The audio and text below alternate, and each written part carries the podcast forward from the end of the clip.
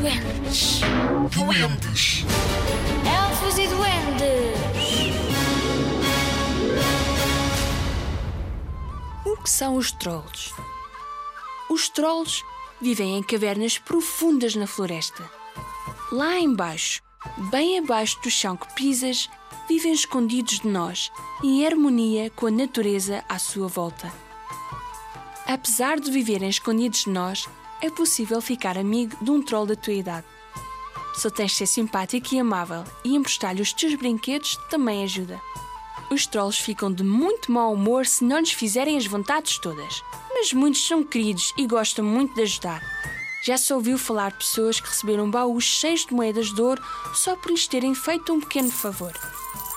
Os trolls vivem muito mais de 100 anos. É por isso que as famílias são tão grandes. Há os pais, os filhos, primos, tios, avós, bisavós, trisavós e bisavós dos trisavós. Eles comem frutos dos bosques, raízes, cogumelos, nozes, caracóis. Em dias de festa, comem animais da floresta assados no espeto. Como deves imaginar, os trolls não vão ao supermercado fazer compras, nem têm ligação à internet para poderem fazê-las online. Se precisam de alguma coisa, eles tiram das nossas casas. Não ligam muito a quem as coisas pertencem. Se uma caixa de chocolates desaparece misteriosamente da tua casa, ou o detergente da loiça, podes ter a certeza que foi um troll que passou por aí. Já alguma coisa desapareceu em tua casa e ninguém sabe como? Conta-nos quando é que o troll passou por aí.